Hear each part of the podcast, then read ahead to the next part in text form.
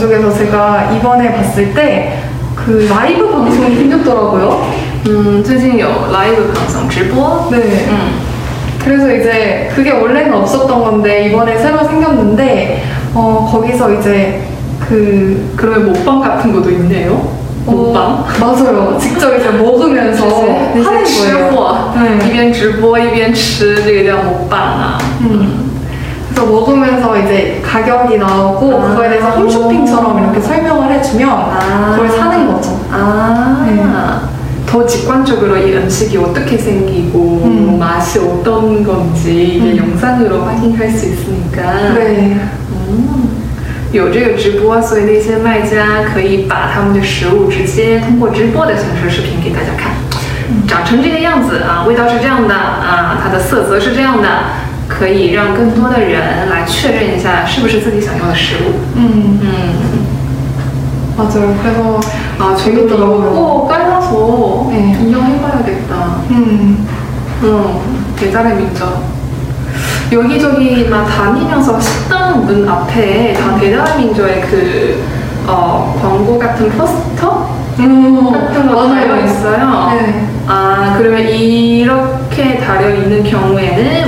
는 우리 집은 배달할 수 있다. 음. 배달 민족 앱을 통해서 배달할 수 있다라는 거죠. 네. 음. 근데 직접 그 포스터를 붙이진 않아도 음. 배달하는 업체가 더 많거든요. 음. 네. 그래서 아마 거의 대다수의 식당을 배달의 민족을 통해서 시킬 수 있지 않을까. 嗯， 음. 反正周围我们这个是在清溪大学，嗯然后周围的这些餐厅，我看基本上都会有贴这个培大民族的这个标识， 那就说明这家店、这家餐厅他们是可以进行外卖的。 제가 궁금한 게 배달의 속도는 어, 어떻게 돼요? 지금 주문해요. 지금 여기 경기대 근처에 무슨 식당 주문하는데 네. 보편적으로는 얼마 정도 걸려요? 배달 도착하는 데에서? 그게 이제 음식이냐 카페이냐 따라서 다른데 카페 같은 경우는 음료수니까 음. 한, 한 2, 30분 정도 오는 것 같고요. 음. 배달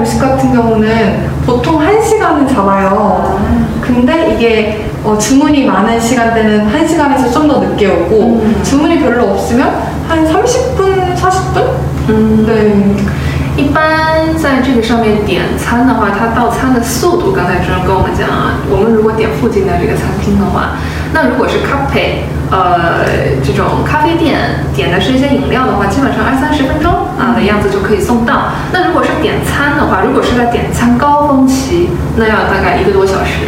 那如果是呃，可能人点餐的这个时间不是这个高峰期的时候呢，基本上可能三十分钟，快的话三十分钟左右，嗯也可以到。但是总之，普遍普通平均可能是需要一个小时。如果是大家点这个呃 MC 啊 Yori 啊，如果是点菜的话，大概是需要一个小时的时间，提前要点。嗯。 네.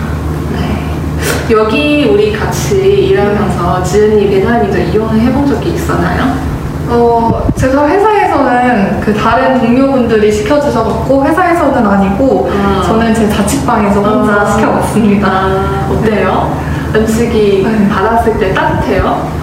어, 정말 다 따뜻하고, 네, 뭐, 음료수도 시키면 시원하게 잘 나오고, 음. 뭐, 어느 그 식당 같은 경우는 예쁘게 메모장을 붙여줘요. 그래서 뭐, 맛있게 드세요. 뭐, 다음에도 또 서비스 드릴게요. 이런 식으로. 네.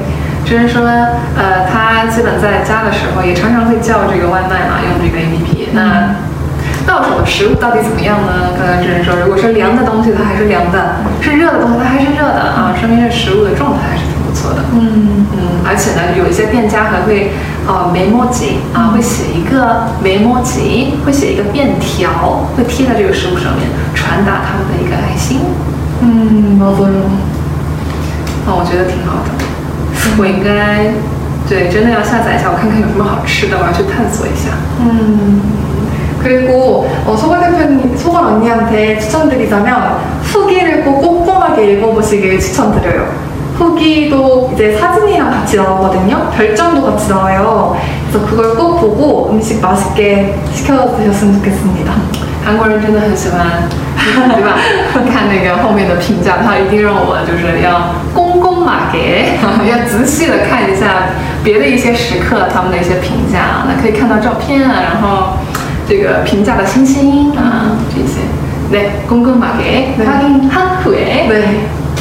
에 네. 시키겠습니다. 화이팅입니다. 네, 그러면 이제 저희가 다음으로 넘어가서 你身边的贴身韩语伙伴韩之，想学韩语，想考 topic，想翻译韩语论文，想去韩国留学，就找韩之。